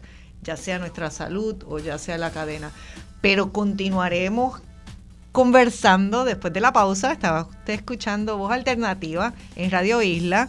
Cecil Blondet y Daniel Santamaría quienes estamos moderando hoy en sustitución de Marcia y nos acompaña Cristal Díaz, María Olga Reyes y Juan Mapagán y vamos a seguir conversando de este tema y sobre el documental Serán las dueñas de la tierra más adelante. Hola, muy buenos días. Seguimos aquí en Voz Alternativa. Mi nombre es Daniel Santamaría Ots, director de Política Pública de Espacios Abiertos. Estábamos en, el, en la pausa comercial y salían distintas conversaciones. Una de ellas es, bueno, si esta comisión eh, de seguridad alimentaria no se acaba de montar, vamos a tener que montarla nosotros. Y efectivamente, donde no llega la voluntad política, tiene que la participación ciudadana y el tercer sector suplir eh, ese hueco, ese vacío, esa incapacidad que ¿verdad? estamos observando. Y ahí yo tengo varias, varias consultas y reflexiones, ¿verdad? También a los panelistas. Porque estábamos viendo, y el documental, Juanma, para mí eh, fue una herramienta excelente de entender, eh, ¿verdad? En la carne propia de agricultoras y agricultores de este país, qué es lo que está sucediendo, qué es lo que está ocurriendo. Porque uno a priori tiene, ¿verdad? unas asunciones de lo que está de lo que puede estar pasando. Y aquí hablábamos desde la falta de información eh, y el pequeño empresario, pequeño agricultor, la pequeña agricultora no sabe o tiene pocos indicadores o elementos de juicio para decidir qué puedo producir. Y, y, por otro lado vemos las grandes eh, eh, ¿verdad? importadoras trayendo productos en Puerto Rico, productos que se podrían bien cultivar. Algo que también me, me, choca es la falta de políticas de acompañamiento en general. O sea, en el, en el documental y se ve claramente una falta de acceso al financiamiento de todas las personas que llegan eh, algunos han estado, han pasado años educándose fuera, eh, sacándose su doctorado, llegan a Puerto Rico, no hay acceso a financiamiento, no hay una política de un banco de desarrollo que les pueda poner al alcance, eh, por ejemplo, una vivienda cerca de la tierra. tienen un acceso a tierra limitado, con un montón de trabas administrativas, llegan, no, no, tienen donde vivir, ¿verdad? Y no hay una, una política que que les ayude. Y aquí es importante porque se hablaba mucho al principio, creo que estamos todos de acuerdo, todo el mundo quiere mucho a Puerto Rico y todo el mundo va a tratar en la medida de lo que pueda de destinar ese dólar al productor local. Pero tiene que haber, y sobre todo cuando hablamos de la gente que no le da para llegar a fin de mes, gente que le gustaría comprar local, pero desafortunadamente mira lo que tiene en la chequera, mira lo que tiene en el bolsillo y al final tiene que decidir, pues compro lo que me da eh, porque no puedo de otra manera. Entonces aquí tienen que haber políticas redistributivas, o sea, pensar la política pública y entender, por ejemplo, grandes extensiones que tienen, hablábamos de los efectos de gases invernadero. ¿Qué política, ahora que se habla tanto de la reforma tributaria de la reforma fiscal? Y no es cuestión de penalizar al que hay, al grande, sino el grande, si paga impuestos, esos impuestos se reconducen a potenciar una política económica del pequeño, del local. Se monta un fondo que tenga un uso claro para políticas que estamos viendo que no están dando eh, acceso ni a financiamiento, ni a vivienda, ni a terrenos. Y eso es lo que me, gustaría un poco dejar encima de la mesa y preguntarles en distintas dimensiones. En el caso, ¿verdad?, tanto de Juanma como Mariolga, el fideicomiso, la película, el documental, eh, eh, la experiencia de las personas que estaban viviendo en sus carnes lo que ocurrió después de un huracán, eh, viendo cómo se les quitaba las tierras sin ningún tipo de sentido, una política desarticulada, una política que no tiene eh, eh, un sentimiento de lo que está ocurriendo y que no tiene capacidad de reaccionar, que sigue con el mismo manual obsoleto de siempre. Y después también, desde el punto de vista de Cristal, de ese pequeño empresario que quiere abrirse camino y que da unos indicadores de lo que no encuentra. Entonces, ¿qué es lo que está eh, eh, fallando en general. Muchas de estas cosas nosotros quizás ya las podemos saber, pero bajo su experiencia, en, en términos de políticas económicas de acompañamiento, de inicio, eh, bajo la experiencia de cada uno de ustedes, ¿qué es lo que notan que, sería lo primero que se debería atacar? Ustedes primero. ¿qué, pregunta? antes de tratar de contestar esa, yo quiero decir que lo, cuando estás hablando de políticas distributivas, yo creo que lo que perdemos de vista es que todos los días todas las personas contribuimos al pote común. Todas. Pero no todas estamos en el mismo lugar. No todas tenemos acceso a lo mismo. Y, y parte de lo que, de lo que tenemos, o sea, es, es sumamente importante reconocer es que lo que, o sea, hay cosas bien básicas, esenciales precisamente, ¿verdad? Que se han rehusado a definir qué es lo esencial que necesitamos todos, pero hay cosas que son esenciales que necesita toda persona que quiera vivir en un país con un mínimo de dignidad y paz y alegría, ¿no? Y cuando pensamos, bueno, hay gente que quien tiene más debe poder aportar más a ese pote común y quien necesite más debe poder recibir más porque eventualmente va a poder aportar más. O sea, es, un, es una, una interdependencia, ¿verdad? Nos han, eh, y parte de lo que vemos en los agricultores es que nos han enseñado que cada cual tiene que resolver por su cuenta como pueda. Y cada cual está resolviendo los mismos problemas. Y cuando tú ves mucha gente tratando de resolver el mismo problema, es no es un problema individual particular de la agricultora que no lo logró, del pequeño comerciante, no, es que es un problema del sistema. Y hasta que no lo abordemos como sistema, vamos a seguir, claro, porque somos autoconvocadas.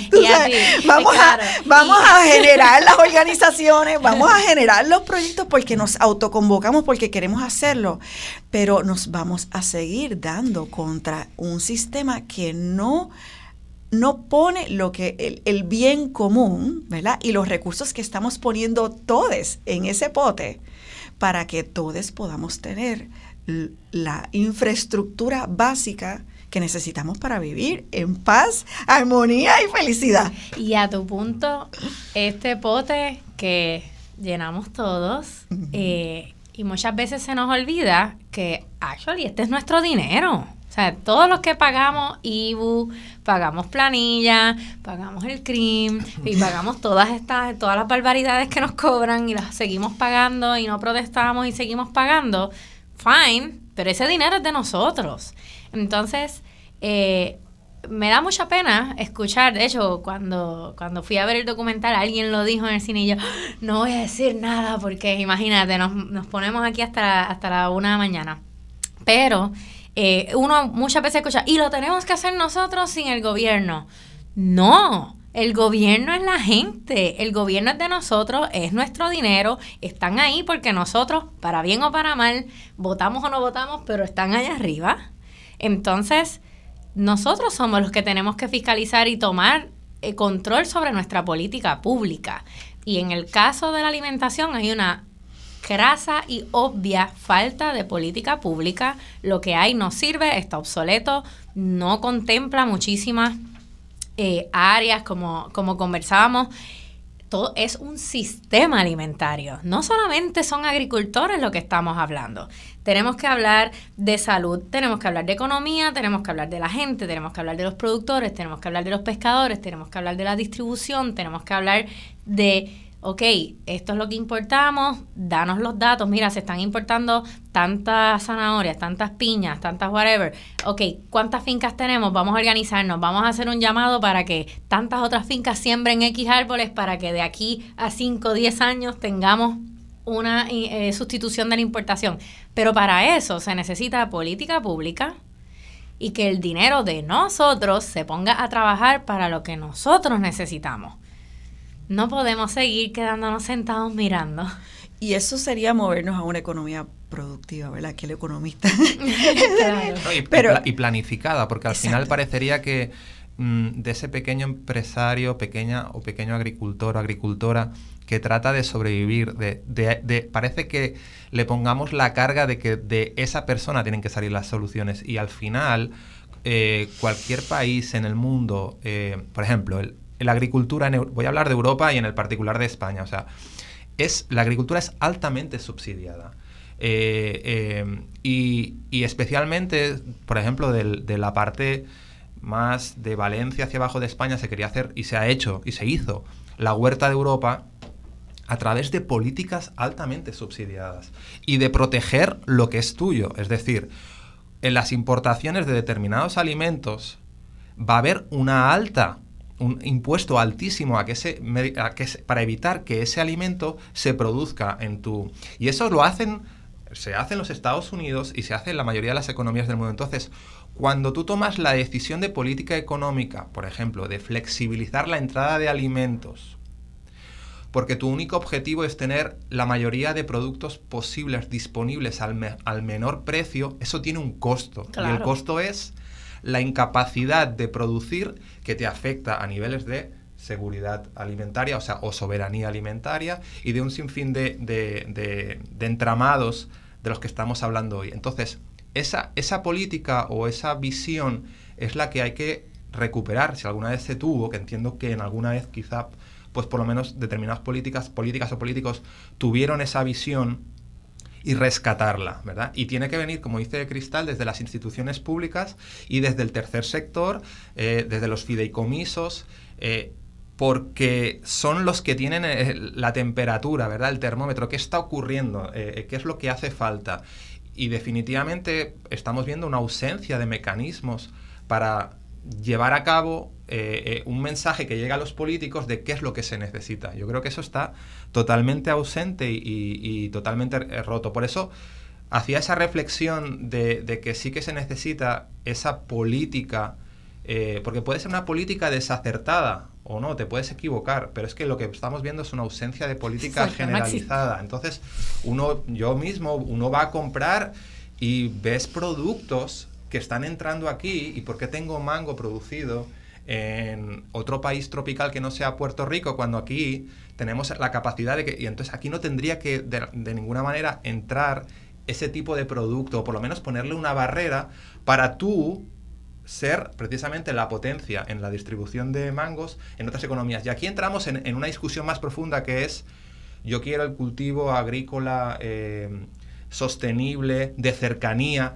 donde por ejemplo penalice, cuando tú vas a comprar, eh, y esto pasó, yo, yo soy de Barcelona, en los mercados se está viendo el producto que te ponen, te dicen la distancia de donde se cosechó y te dice el coste de, de CO2. Y en función de eso, el gobierno te obliga y te pone un impuesto para ese producto. Y entonces es una cuestión de tú decir, ¿cómo mecanismos o incentivos tratan de reconducir tu política pública a una de cercanía, a una sostenible, a una que evite ¿verdad? los síntomas del cambio climático. Pero tiene que haber política pública. Y que se pueda hacer dentro de nuestra circunstancia política, porque muchas veces eh, ¿verdad? estamos en la eh, análisis parálisis y no, porque no podemos, porque esto es una colonia, fine, eso ya lo sabemos cool. Entonces ya estamos de acuerdo muchas veces en que hay que cambiarla, otros piensan que no, unos piensan que hay que cambiarla de una manera y otros piensan que hay que cambiarla de otra. Pero ¿qué podemos hacer con lo que tenemos hoy? O sea, nosotros eh, no controlamos lo que va a pasar con el estatus de Puerto Rico anytime soon. Eh, ¿Qué podemos hacer con lo que tenemos hoy y no, no cerrarnos por ese tema? Sí, en la misma, en esa misma línea hay que pensar que muchas veces estamos en la misma situación cuando vemos la jurisdicción de los Estados Unidos, ¿verdad? En términos de lo que podemos exportar y ese tipo de cosas, estamos nosotros en la misma situación que están muchos estados. Lamentablemente no tenemos la representación que nosotros deberíamos tener en el Congreso de los Estados Unidos donde se están tomando esas decisiones.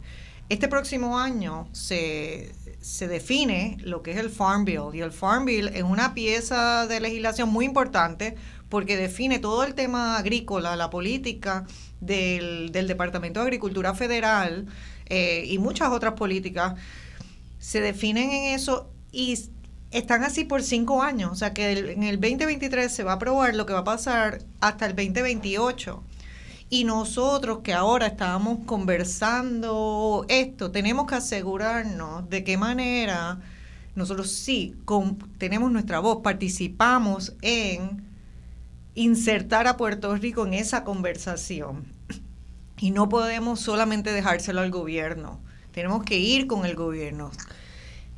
Pero quiero añadir que el gobierno sí es importante y nosotros tenemos que hacer que el gobierno responda a las necesidades de la gente. Correcto. ¿Verdad? O sea, no es, y a lo mejor aquí en esta mesa podemos algunos de nosotros diferir en cuanto a los roles del gobierno, pero en términos como de autoridad, para uniformar, ¿verdad? Una política y una ejecución de una política, bueno, pues la estructura de gobierno es la estructura que nos ofrece, a mi entender, esa oportunidad. Pero nosotros no podemos permitir que el gobierno se desentienda de una cosa que le corresponde. Y yo creo que precisamente ese es uno de los señalamientos que hace el documental y a mí me gustaría que Juan me hablara un poquito de lo que es esa historia de Stephanie, de Alfredo, de Ian, porque a mí, una de las cosas que a mí me inspiró cuando los conocí a ellos, eh, a María Olga y a Juanma, y, y los y lo junto, porque para mí ellos siempre han sido complemento uno del otro. Eh, y yo creo que, que se potencia uno al otro, ¿no? Se, eh, se añade, se suma. Y yo recuerdo muy bien, alguien a mí, bueno, fue el Tío, a mí me, me sugirió, oye, tú deberías ver esto que están haciendo estos jóvenes con el tema de la agricultura en Puerto Rico. Y digo el tema de los jóvenes porque aquí en esta mesa todos ustedes son la mitad de mi edad. Así que todos son jóvenes y a mí eso me inspira muchísimo el pensar que hay gente que está muy, muy joven, ¿verdad? Que están emprendiendo a utilizar nuestra tierra y a cambiar los paradigmas de cómo nosotros debemos eh, de gobernarnos, ¿no? Y, y, y como decía Cristal, nosotros somos parte del gobierno. El gobierno está ahí para actuar en función del bienestar eh, común, como, como también decía Mariola. Pero yo recuerdo muy bien que yo empecé a ver algunos de los videos, pero el primer video que yo vi fue el que me capturó a mí. Y era de casualidad, creo que ustedes tenían una página web que tenía así como unos bloquecitos, y entonces yo cogí uno, eh, que era la finca del Guajonal, ¿era? ¿Qué se llama? En Yaucoa. Y a mí me impactó ver un joven, lo articulado que era ese joven en cuanto, lo versado que era en cuanto a las propiedades de lo que él estaba sembrando en la descripción. O sea, era increíble la, la manera, su comunicación. Eh, yo soy loca con los perros, entonces también pues eso de verlo con su perro, Esa, esa compañía de él, su finca y su perro también a mí me pareció, bueno, es que una persona muy sensible, ¿no? Em, que después al final cogiera su tabla de surfing y se metiera a surfear en la playa. O sea, yo te voy a decir, eso como para mí cerró la cosa porque tenemos que ser así, polifacéticos, tenemos que poder navegar en distintas frecuencias y después entonces al final todavía cuando está pasando los créditos, él está con una flauta. O sea, yo, a mí eso me cautivó. Pero me di cuenta que eso no se da en el vacío, ¿verdad? Que había una persona detrás eh, de ese lente, de esa dirección, de, de, de relatar esa historia. Y entonces así es que yo los conozco a ustedes. Y yo creo que ahora también ustedes han tenido la posibilidad de, de hacer otro relato, ¿no? De, de, de, qué manera ustedes llevan a la pantalla grande del cine la historia de Stephanie, de Alfredo. o sea, no es la historia, sino es un pedacito, no es una conversación. Y de qué manera esa pieza puede convertirse en que se abre una puerta para conversar en Puerto Rico sobre las cosas que tenemos que conversar y que al final pues todos podamos. Así que nada, lo que quería, uso eso como pie para darle el micrófono a Juanma, a ver si me habla también un poco, ¿no? De, de desde la perspectiva ya del, del cineasta, ¿no? De, de la persona que, que, lo concibe, cómo, y entonces todo ese proceso que yo sé que fue largo. Fue largo. Eh, realmente, ¿verdad? Aunque en el documental dice que yo dirigí y yo edité, aunque esa parte sí yo edité, pero una realización de María Olga y mía, ¿no? O sea, el, la parte conceptual siempre hemos estado trabajando juntos en la última década. Eh, en muchas cosas. Eh, han cosechado hasta un jovencito que anda por hasta ahí. Hasta un jovencito de 8 años que es el hermano mayor del documental Serán las dueñas de la tierra, la tierra porque nos tardamos 7 años en, terminar ese documental, un año menor que, que Lucas.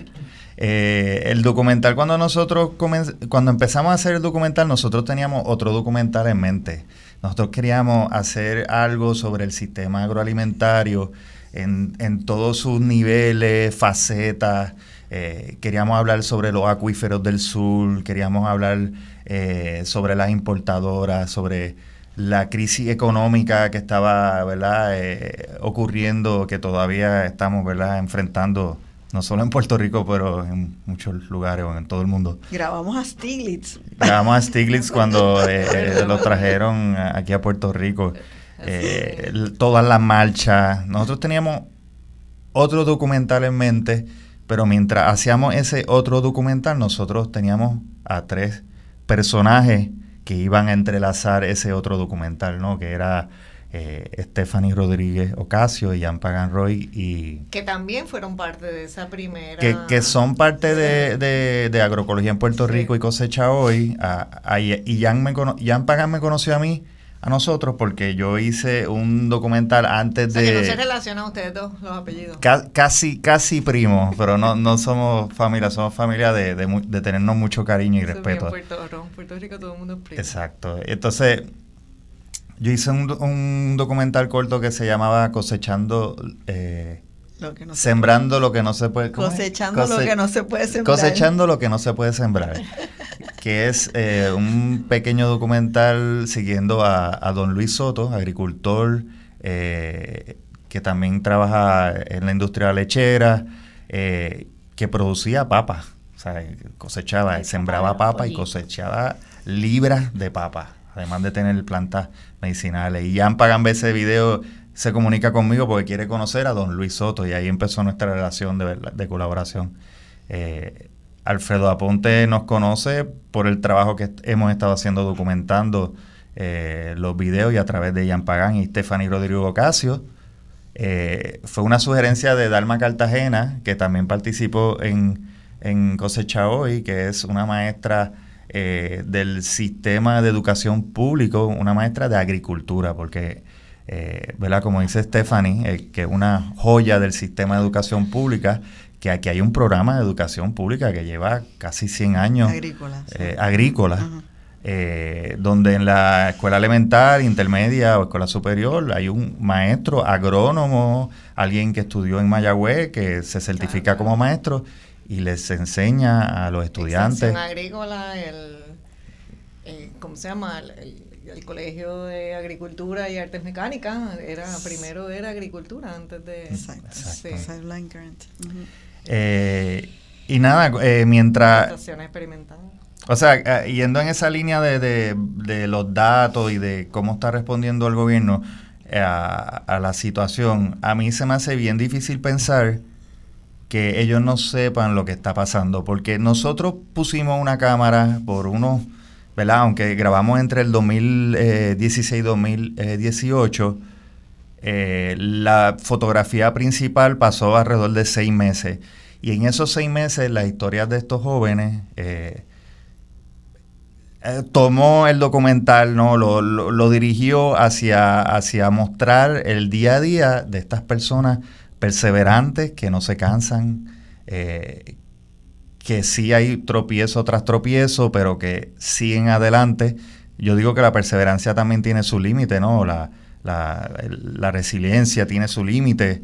Así que eh, este documental se transformó a, a un retrato del trabajo de estos tres jóvenes. Tres jóvenes con preparaciones académicas de excelencia, eh, que no es decir que la agricultura hay que estudiarla, pero estas personas sí fueron al recinto universitario, universitario de Mayagüez a estudiar agronomía, los tres. Eh, además, Stephanie entonces sacó su certificado de maestra y es maestra. Ian Pagan hizo una maestría en, en suelo. Y Alfredo Aponte salió a Estados Unidos después de terminar su bachillerato en agronomía a, sacar una maestría y doctorado en, especialidad en forraje. Eh, o sea que son tres personas que además de tener ese, ese deseo increíble de, producir alimentos, también eh, creían en esa preparación académica que, ¿verdad? Así en nuestra defensa a, la Universidad de Puerto Rico, que es el alma mater eh, de, eso, es el alma mater del desarrollo económico de Puerto Rico. Eh, no sé, Mario Olga, si quieres.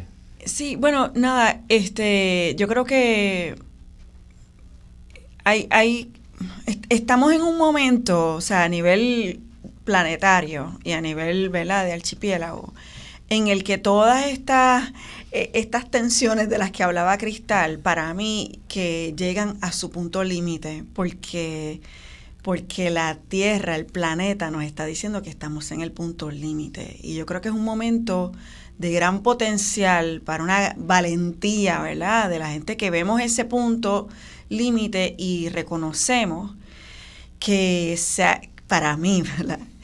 se acabó el tiempo de plantearnos que una cosa va primero que la otra o que una es la más importante, pues estamos hablando de un sistema bien complejos que tienen que girar ya. O sea, si lo ubicamos en la crisis climática, tenemos esta década para tomar acciones transformadoras. Porque si no, pues o sea, no es solamente eh, los huracanes o las sequías aquí, es que en toda la cadena global de, de suplir alimentos y todo lo demás que necesitamos, que, tenemos, que importamos, eh, se va a ver afectada. Bueno, ya con el tema de la guerra, muchos países decidieron que no van a exportar su trigo, por ejemplo. Y bueno, de eso se hace la mitad de lo que comemos. Exacto, eso ya está pasando. La gente no lo reconoce porque piensa que es como una cosa puntual. O sea, cuando se acabe la guerra, pues todo vuelve a la normalidad. Cuando pase el huracán y ah, vuelve. No, pero es que es que la normalidad está ha cambiado, ha cambiado. Y, yo creo que eso eh, representa una oportunidad eh, muy especial para rebasar esas tensiones que nos obligan a decidir, bueno, o empezamos por aquí o empezamos para allá. No, espérate, es que hay que hacer lo que dice Cecilia, hay que hacer lo que dice Cristal, hay que hacer lo que dice Mario. O sea, lo tenemos que hacer y si nos podemos sentar en una mesa para reconocernos y reconocer el potencial de lo que, que se genera cuando nos juntamos y decidimos que hay que atender esto, podemos girar. Pues ahora cuando volvamos de la pausa, conversaremos en el final del programa sobre alguna propuesta que podemos nosotros, qué aportación nosotros podemos cada uno hacer. Así que estamos escuchando Voz Alternativa, les habla Cecil Blondet en sustitución de Marcia Rivera y manténgase en sintonía. Regresamos con Cristal Díaz, María Olga Reyes y Juan Manuel eh, Pagán y Daniel Santamaría. Ya estamos de regreso al análisis de los temas que te interesan. Escuchas Voz Alternativa por Radio Isla 1320. Buenas tardes, regresamos aquí a Voz Alternativa. Les habla Cecil Blondet, directora ejecutiva de Espacios Abiertos. Estoy en compañía de Daniel Santamaría Ots, director de investigación de Espacios Abiertos, quien ha estado moderando junto a mí este programa en sustitución de Marcia y hemos estado conversando durante toda la mañana eh, con Juan Manuel Pagán, con María Olga Reyes y con Cristal Díaz, cada uno desde su perspectiva, desde las aportaciones que ha hecho cada uno sobre el tema de seguridad alimentaria o sobre el tema de, agricultura, ¿verdad? De qué manera nosotros nos relacionamos con la tierra en Puerto Rico.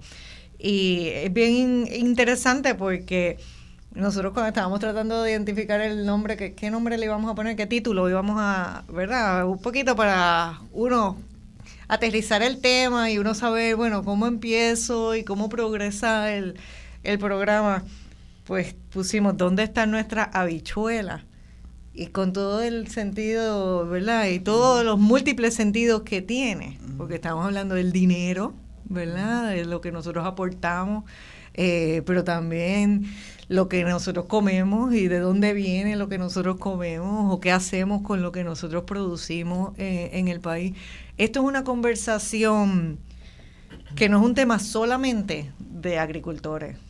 Lo mismo nos pasaba a nosotros cuando hablábamos mucho sobre el tema de la deuda. Las personas tendían a pensar, mira, si yo no soy bonista o si yo no trabajo en el gobierno, yo no soy banquero, eso no es, no se relaciona conmigo, sí se relaciona parte de lo que nosotros tratamos de hacer en espacios abiertos es ver de qué manera las personas empiezan a conectar los puntos y de qué manera nosotros podemos romper barreras eh, across, ¿verdad? Eh, a través de las disciplinas para nosotros asegurar, bueno, pues que las decisiones que se toman y volviendo a hablar de los balances y los desbalances, asegurar que se toman consciente del efecto que tiene en, uno u otro sector de nuestra, de nuestra sociedad. Y uno de esos sectores que yo creo que por las últimas décadas ha sufrido eh, la, falta de, la falta de protagonismo de nuestra agricultura ha tenido un efecto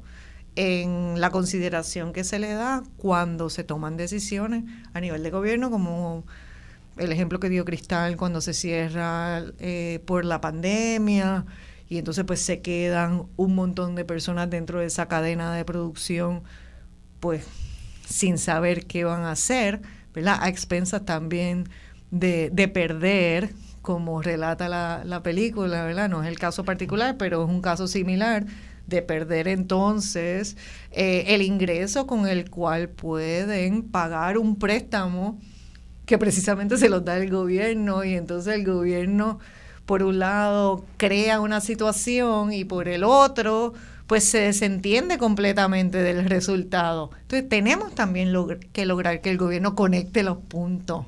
Y entonces esa es un poco la conversación que hemos tenido en la, en la mañana de hoy. Yo estoy bien contenta de haber tenido la oportunidad de, de conversar con ustedes, pero me gustaría ahora al final, si pudiéramos de alguna manera hacer alguna propuesta ¿no? Que, que nosotros podamos a esa persona que está del otro lado escuchando este programa, que no es agricultor o agricultora, que se pueda sentir. Y a mí no me gusta usar la palabra pequeño o pequeño agricultor, ¿verdad? Yo pienso que será, bueno, que, que su proyecto es a una escala distinta, pero, pero no quisiera minimizar al que solamente cultiva un predio pequeño versus el que tiene grandes extensiones de, cultivo o al que sencillamente eh, lo que emplea son sus bueyes, su perro como acompañante versus el que puede emplear más y hay que pensar mucho más en esa interdependencia, pero me gustaría que, que ahora, en esta última media hora, pudiéramos tener algún, girar alrededor de alguna propuesta específica eh, o invitación a esa, a nuestra audiencia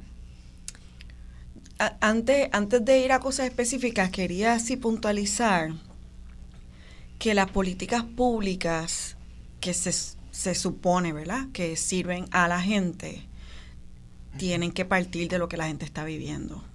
O sea, eh, y lo digo porque la respuesta que reciben muchos agricultores es, no, pero si el programa existe, pero es que tú tienes que ir por estos pasos. Las maestras, no, pero es que claro que hay, hay para materiales, tú tienes que pasar por este proceso y este proceso y llenar esto y se toman años en llegar las cosas. O llega, llegan cosas que no necesitas o cuando no las necesitas. Y en ese sentido quiero, quiero decir, ¿verdad?, que no podemos perder de vista que si, que si eh, actuamos pensando que es en favor de otras personas, otras personas, otras personas, es, esas personas tienen que ser parte, tienen que estar en la conversación, porque si no nosotros estamos partiendo de nuestras ideas y de nuestras suposiciones, ¿verdad? Y desde donde venimos, pero sin tener realmente los pies eh, ubicados en, en, donde la gente que va a, a, vivir con las consecuencias de esas decisiones va a tener que enfrentar. Así que diciendo eso, ¿verdad? Yo creo que eh, o sea, hay, hay, distintos públicos a que uno le puede hablar aquí en términos de, de llamados a la acción, ¿verdad? Eh, definitivamente la gente que tiene la que tiene la responsabilidad delegada por por, el, por la gente eh, de hacer política pública, eh, tiene que poner los oídos en tierra. Eh, las políticas públicas tienen que servir a la gente y si no sirven y si uno las hace y no sirven hay que evaluar, hay que poderlas, hay que mantener ojo, evaluar y recalibrar porque sin esos ajustes pues otra vez estamos viviendo a espaldas de la, del día a día de la gente. Y claro, hay mucha política pública que no se implementa, que no se supervisa, ¿verdad? O sea, hay, hay mucho trabajo. Hay letra muerta, hay gente en las propias agencias que nos dicen, bueno, pues yo soy una. Yo no puedo ir a toda la isla a hacer ese acompañamiento. El reglamento está, ¿verdad? O sea, nosotros necesitamos, ¿verdad? Realmente un eh, gobierno y un Estado que sirva a la gente y la gente tiene que poder apalabrar y exigir qué es eso que se necesita. Eh, eso, ¿verdad? Para decirlo en términos generales, porque yo creo que cada, cada persona, cada comunidad, cada espacio está viviendo eh, ese descalabro este, de distintas maneras y tiene espacios de, de, de poder distinto también. Así que eso como un punto de pues, general. agarrando tu punto de acceso, eh, varias propuestas desde ahí em, e invitaciones, ¿no? Em, cuando hablamos de acceso, hay distintos tipos de accesos que tienen que incluir esa política pública, desde acceso a datos, desde acceso a la tierra, desde acceso a las herramientas necesarias para poder hacerlo, como también desde el punto de vista del consumidor, el acceso a poder adquirir esos alimentos frescos. Eh, y eh, partiendo desde el punto de que no... Eh, muchas veces se dice que estamos en el mismo barco. No, no, estamos en el mismo mar, en distintos barcos. Hay gente que está en la lancha, otros están en el bote, otros están en una yola, pero estamos todos en el mismo mar. Entonces, como también le damos acceso a, a todos, incluyendo un ejemplo que, que, uso mucho es el de los eh, usuarios de la tarjeta de familia. Casi la mitad de la población de Puerto Rico eh, tiene acceso a un montón de cosas que no son alimentos, que los pueden comprar como si fueran alimentos, más sin embargo, le, le ponemos bien difícil el acceso a consumir producto local, eh, porque solamente le ofrecemos los mercados familiares que ocurren cada cierto tiempo en distintos pueblos, no todo el mundo tiene carro para llegar al mercado familiar, eh, y fuera de eso, eh, solamente entonces en los supermercados, que lo que más ponen en sus góndolas son productos importados, le le siguen cerrando ¿verdad? ese acceso a alimento eh, local. Eh, necesitamos que los distintos eh, mercados agrícolas que, que, se promueven desde la, los sin fines de lucro, desde los entes privados, incluso desde Produce, nos encantaría poder aceptar la tarjeta de familia, pero necesitamos acceso, necesitamos la autorización. Eh, así que acceso desde ese punto de vista eh, de, los, de los distintos componentes de nuestra sociedad, eh, porque al final yo creo que a todos nos conviene que tengamos una sociedad con acceso justo a alimentos, que al final del día va a terminar en una sociedad más saludable, con menos problemas eh, de, de, muchos distintos tipos. Entonces, eh, no veo cómo esta propuesta puede ser mala, a menos que tú tengas unos intereses particulares eh, y que te convenga el status quo. Fuera de eso, tenemos todo un mundo de oportunidades allá afuera para arreglar esto. escuchando a la gente como, como bien María Olga propone. Y desde esa perspectiva de acceso y reconociendo que no todo el mundo tiene eh, los mismos accesos ni eh, una serie de privilegios, si está, la invitación es que si está en las manos del consumidor el poder hacer, aunque sea una cosa que puedas cambiar hoy. De hecho, hay propuestas que dicen, trata de que 20 cosas que están en tu sean de Puerto Rico. 20 20 nada más que estén ahí. Eh, cuéntala. Ah, hoy es domingo. Vete a tu a la cena y a tu nevera y, ponte a ver qué se produce en Puerto Rico de ahí. Eh, y si no llegas a esas 20 o 25, pues proponte que la próxima vez que vayas a hacer tu compra, eh, vas a hacer ese esfuerzo por, por cambiar algunas. y si aún así esto sientes que eso no es suficiente, pues eh, la invitación es que a, que sea eh, todavía más. Em, esta cuestión de, acceso también es acceso al tiempo a cocinar. Eh, esta carrera de que el tiempo es dinero y que si y, comer, como dice Ian Pagan alguna vez en sus redes dijo que la gente deja comer como las horas, ¿no? Cuando, cuando tienen tiempo, pues yo cocino. Eh, pasó mucho en la pandemia, la gente estaba toda loca eh, compartiendo sus fotos y sus platos, eran los más chefs del mundo porque finalmente tenían tiempo, entonces eh, yo estoy consciente de que el tema de la alimentación es bien complejo y, toca muchas muchas distintas industrias o, o ah, facetas, debo decir, de la vida. Eh, incluyendo el tiempo que tengo para entonces eh, cocinar esos alimentos, porque mucha gente compra cosas congeladas y hechas y prehechas simplemente por conveniencia. Entonces, no podemos dejar el tema de conveniencia fuera de la conversación porque es el mundo en el que estamos viviendo. Em, y, y, precisamente lo que tocaba de la tarjeta de familia y los mercados familiares es un asunto de conveniencia. O sea, ya el Internet está aquí, vino para quedarse. Eh, todo el mundo anda con un celular en la mano y prácticamente puedes hacer todo desde ahí.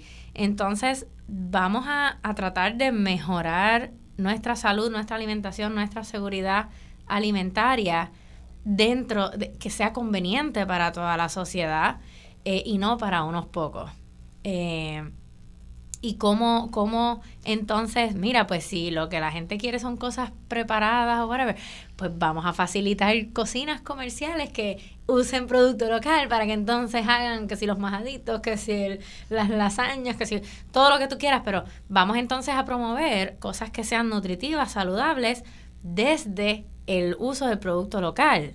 Eh, uno va a, a muchos eh, proyectos de de esta naturaleza, de meal preps, whatever, y, uno ve allí tiendas de nombres eh, particulares, todos los productos son de, de, esos lugares, entonces esos son economías que se fueron del país, ya ese dinero se fue. Em, y por otro lado, tienes entonces eh, el área de los restaurantes o de turismo, mayormente turismo, ¿no?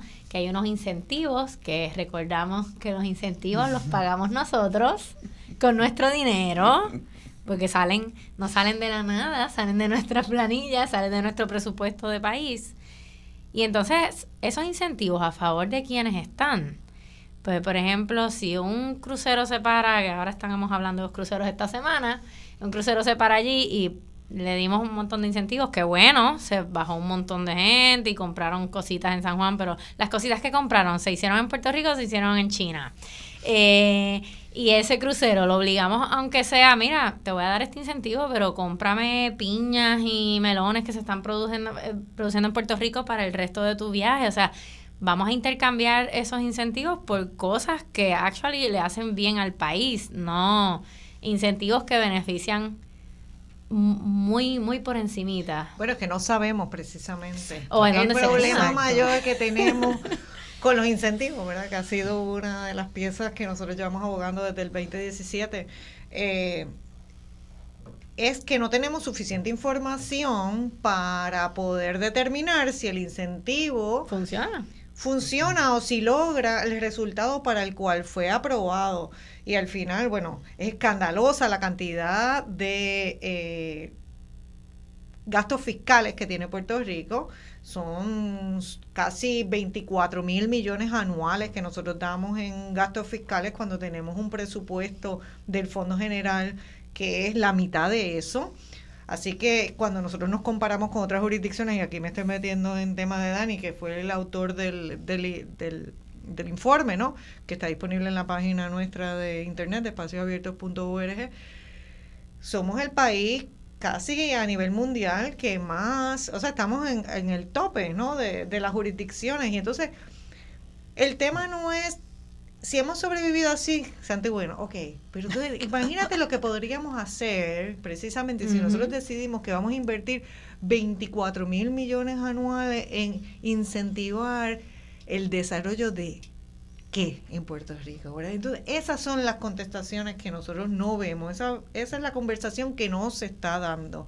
Eh, y lo peor es que todavía es un presupuesto oculto, que no sabemos cuál es el rendimiento que han tenido eso y que cuando se vence uno, uno de los incentivos que la mayoría se renuevan automáticamente, bueno, pues entonces nadie se dio cuenta y de repente, bueno, pues tienes que esperar 15 años más. Pero esas son conversaciones, ese es el tipo de conversación que tenemos que tener y que tenemos que estar hablando. Yo quisiera eh, asegurarme, bueno, de dos cosas. Uno, de, agradecer a ustedes que hayan estado, pero no estoy terminando el programa, pero también diciéndole a la radio audiencia que busquen las páginas de internet de ustedes, ¿no? Eh, puertoricoproduce.com, así la palabra completa, Puerto Rico, porque es una palabra muy rica y muy linda. Puerto Rico completo eh, produce. bueno, no quiero decir puertoricoproduce.com. No se vaya a añadir la palabra completa. Eh, y entonces ellos sí abrevian en su logo Pereduce, ¿no? Produce, destacando el PR de Puerto Rico. Y en el caso del fideicomiso de Ay, Virgen, de tierras comunitarias para la agricultura sostenible, pueden buscar la página que es fideicomisoagrícola.org.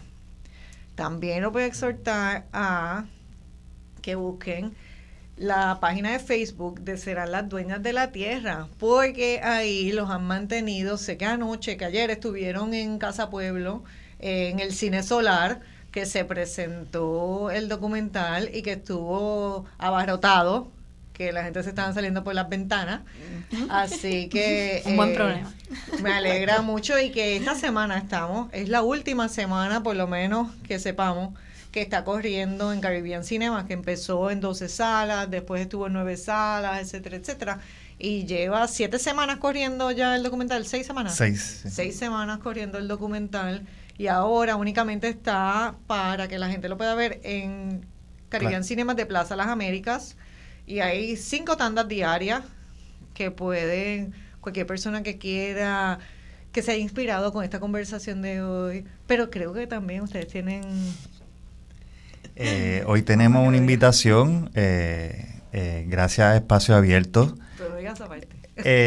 para, para ver el documental libre de costo, ahora en, en, un ratito a las 2 y 10, en la tanda de las 2 y 10, vamos a estar allí María Olga Reyes Cruz y Juan Mapagán repartiendo ¿verdad? los vales para que puedan ver el documental Y si no llega a esa hora, igual, ¿verdad? Eh, siguen las tandas de las cuatro y media, las seis cincuenta y, uno a las nueve. Eh, y por lo menos hasta el miércoles la película está ahí y les exhorto que la vayan a ver al cine porque es una película para ver en el cine. Eh, tiene un diseño sonoro hermoso, con la naturaleza, ¿sabes? todo está, ¿verdad?, eh, potenciado hacia la, naturaleza que nos rodea en este archipiélago, además de una música bella de Eduardo Alegría. Así que les exhorto que vayan a verla, de verdad que eh, las 10.000 personas que la han visto, yo sé que se sintieron de alguna manera identificadas porque eh, aquí todos queremos un, un presente mucho mejor del que tenemos, así que vayan a verla. Así que ahora en la tanda, hoy es domingo, domingo. para decirlo, hoy domingo 20 de 21, domingo 21, 21 de, de agosto, sí, porque este esto después sale grabado, ¿verdad? Eh, porque se queda en radioisla.tv en Facebook, así que quiero asegurarme pues que la gente tiene la información correcta. Así que el domingo 21, hoy en la tanda de las 2 y 10 de la tarde, aquellas personas que lleguen hasta el cine de Plaza Las Américas, eh, los primeros que lleguen, bueno, pues serán los primeros que entren, pero y la sala acomoda unas 60, 70 personas, así que esas personas que lleguen allá pueden acercarse a la boletería donde van a estar estos dos seres extraordinarios que han producido ese proyecto y ellos le van a entregar una hoja que es un vale, que es el que uno utiliza en la boletería a cambio de un del boleto con el asiento, porque ustedes saben que ahora estamos en este país, ahora se escogen los, los asientos cuando uno va al cine. Eso yo lo vi, wow. Cuando yo estaba en intercambio en Europa hace huele mil años. Pero llegó, llegó. Sí, llegó. Nunca pensé, nunca pensé. Bueno, a mí eso me pareció una cosa así como muy fancy. Yo vi eso en Inglaterra y yo dije, ay, virgen, pero esta gente son muy civilizados, que eso es uno escoge. Pero bueno, Así que, pero por eso les decimos a la gente que lleguen eh, tempranito para que puedan escoger buenos asientos y disfrutar del, del documental. Agradezco como siempre a Dani que lo voy a dejar ahí para que haga su su, su, su despedida, ¿no? Su alocución de despedida.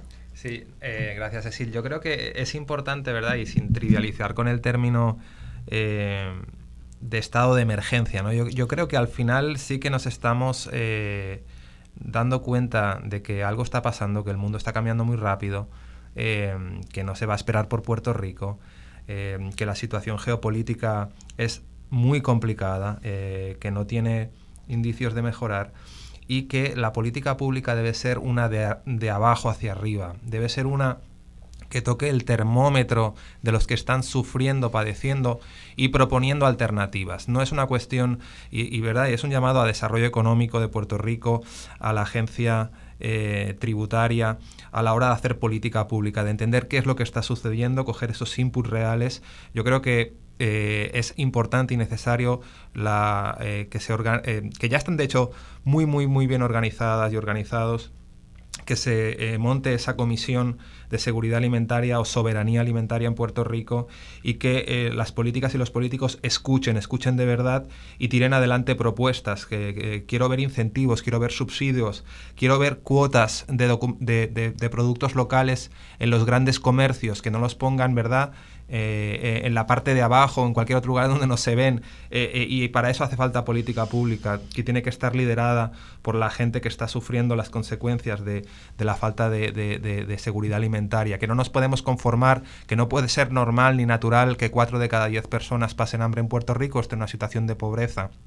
Y toda esta cuestión eh, creo que la debe liderar el gobierno, el Estado, ¿verdad? No es una cuestión de que tenemos ahora mismo una política pública que no funciona y tenemos que entonces, porque hay algunos intereses que siguen queriendo eh, eh, desarticular el gobierno y que la gente, pues, dijéramos, se sienta de alguna manera perdida en términos de qué es lo que se tiene que hacer. Y que yo creo que es el momento precisamente de pedir responsabilidades, de que los gobiernos escuchen más a la gente, las propuestas están ahí y de tratar de bloquear esos intereses, esos grandes intereses que están eh, eh, provocando eh, pues todo lo que estamos escuchando en la mesa de hoy. Así que yo creo que las ideas están, hace falta voluntad política, voluntad política que realmente quiera resolver el problema que estamos padeciendo y que no podemos seguir normalizando la situación que padecemos aquí en Puerto Rico todas y todos.